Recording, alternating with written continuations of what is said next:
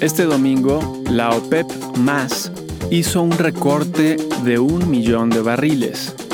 Y por otro lado, la empresa australiana VAU, que se especializa en carne fabricada en laboratorio, presentó en Holanda una enorme bola de carne creada con células de ovejas y el ADN de un mamut. Para completar la secuencia imperfecta del mamut, utilizaron el ADN de elefantes africanos. Así lo reportó la agencia de noticias Reuters esta semana. Hoy es el domingo 2 de abril del 2023 y este es el volumen 4, número 12 del semanario El inversionista.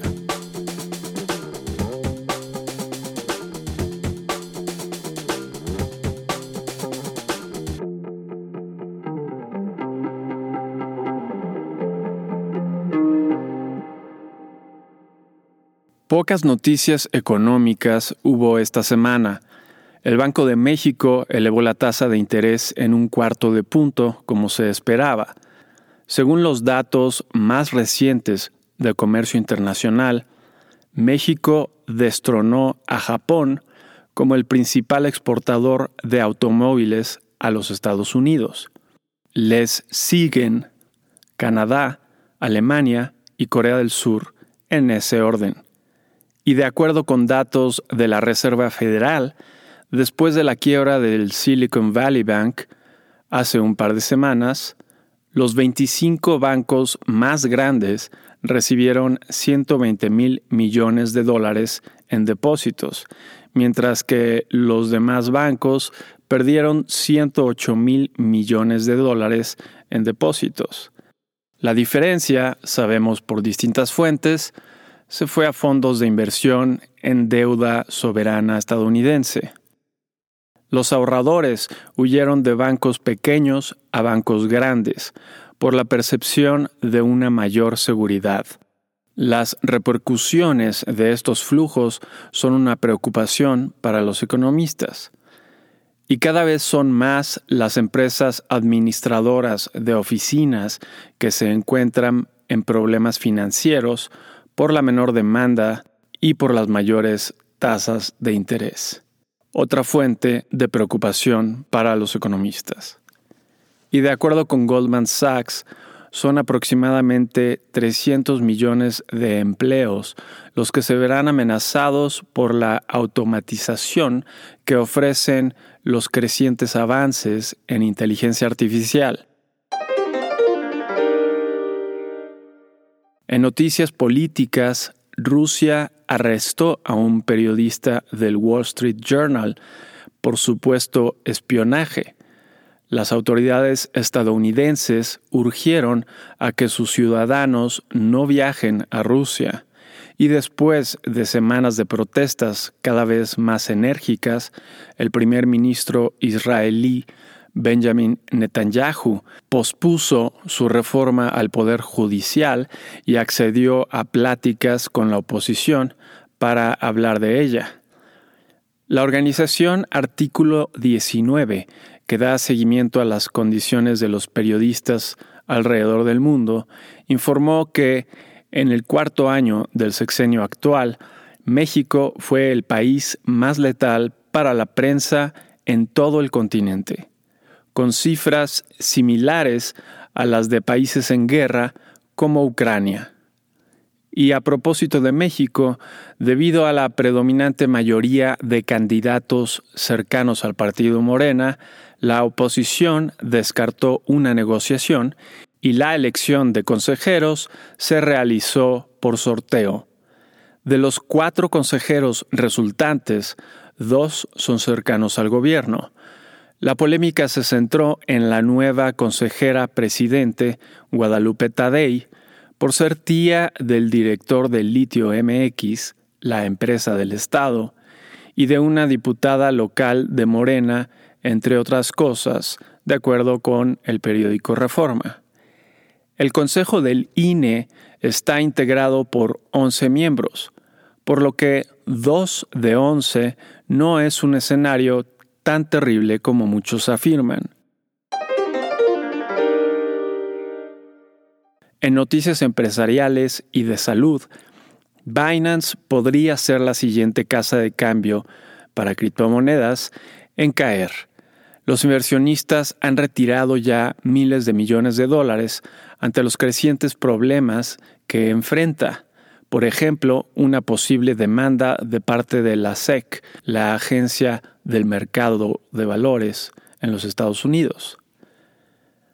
La empresa sueca Northvolt está en negociaciones para obtener 5 mil millones de dólares de inversionistas, lo que la convertiría en la fabricante de baterías para autos eléctricos más grande de Europa.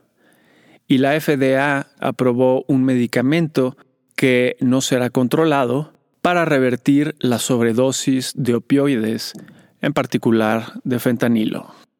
Este remedio podría ser peor a la enfermedad, porque si la gente cree que no puede morir de sobredosis, probablemente consuma más del narcótico.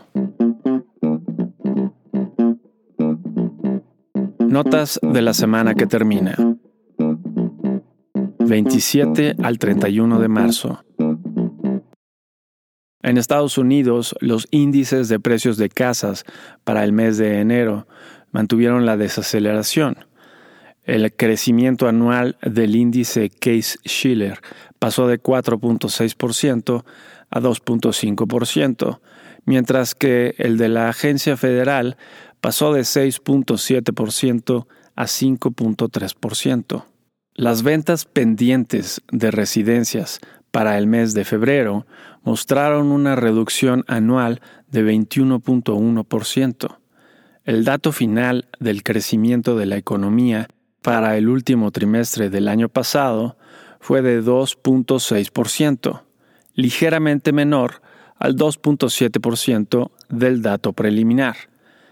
Las solicitudes de seguro de desempleo de la semana se mantuvieron una vez más por debajo del promedio histórico.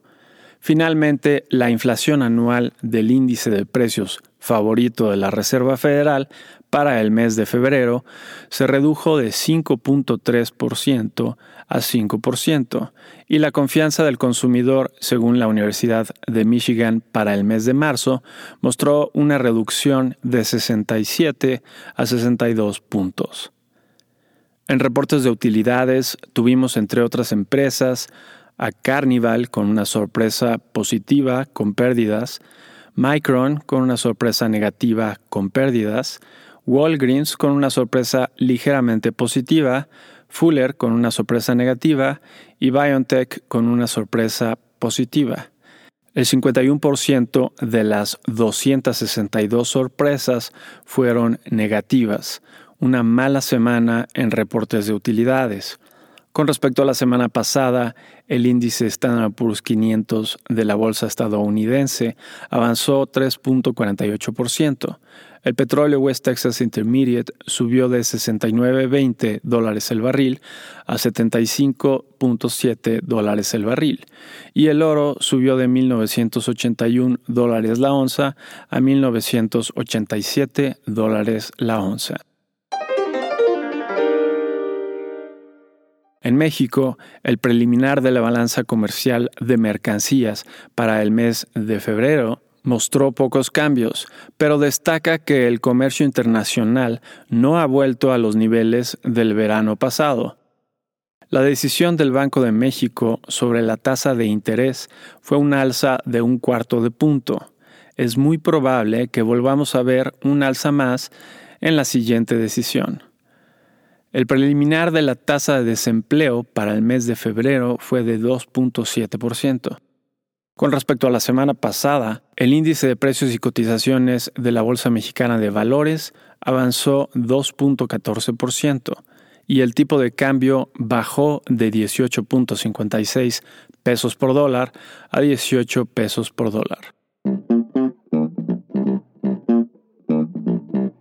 ¿Qué podemos esperar para la semana entrante? 3 al 7 de abril. En Estados Unidos, el lunes tendremos el índice de gerentes de compra del Institute for Supply Management para el mes de marzo. El martes tendremos las vacantes al mes de febrero, así como las órdenes de fábricas para el mes de febrero. El miércoles y viernes tendremos datos del mercado laboral.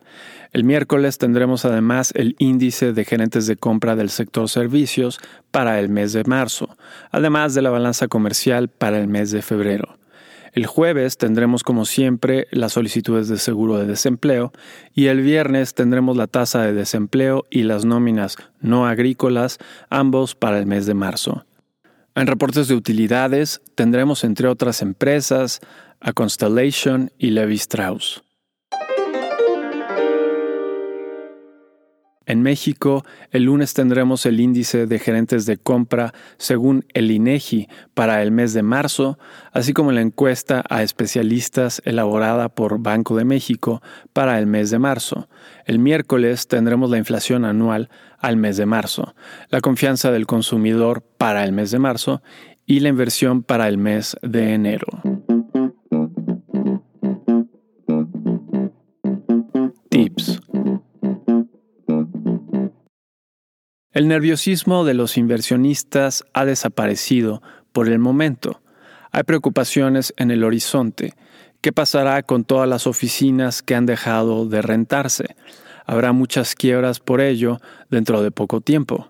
Por otro lado, falta observar el efecto en los menores préstamos que los pequeños bancos podrán hacer, después de que una enorme parte de sus clientes los abandonó. Mantenemos nuestra recomendación de una considerable proporción del portafolio en bolsa estadounidense y lo demás en deuda soberana a un plazo menor a seis meses.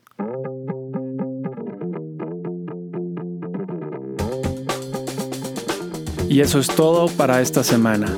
Si te interesa consultar la versión completa, ver números anteriores o suscribirte para recibir El inversionista de forma gratuita, lo puedes hacer a través del sitio elinversionistaonline.com. Y si te gusta escucharnos, por favor déjanos una reseña en la plataforma que utilices. Nos ayudaría mucho. Mi nombre es Gerardo Gómez Ruano. Nos vemos la siguiente semana.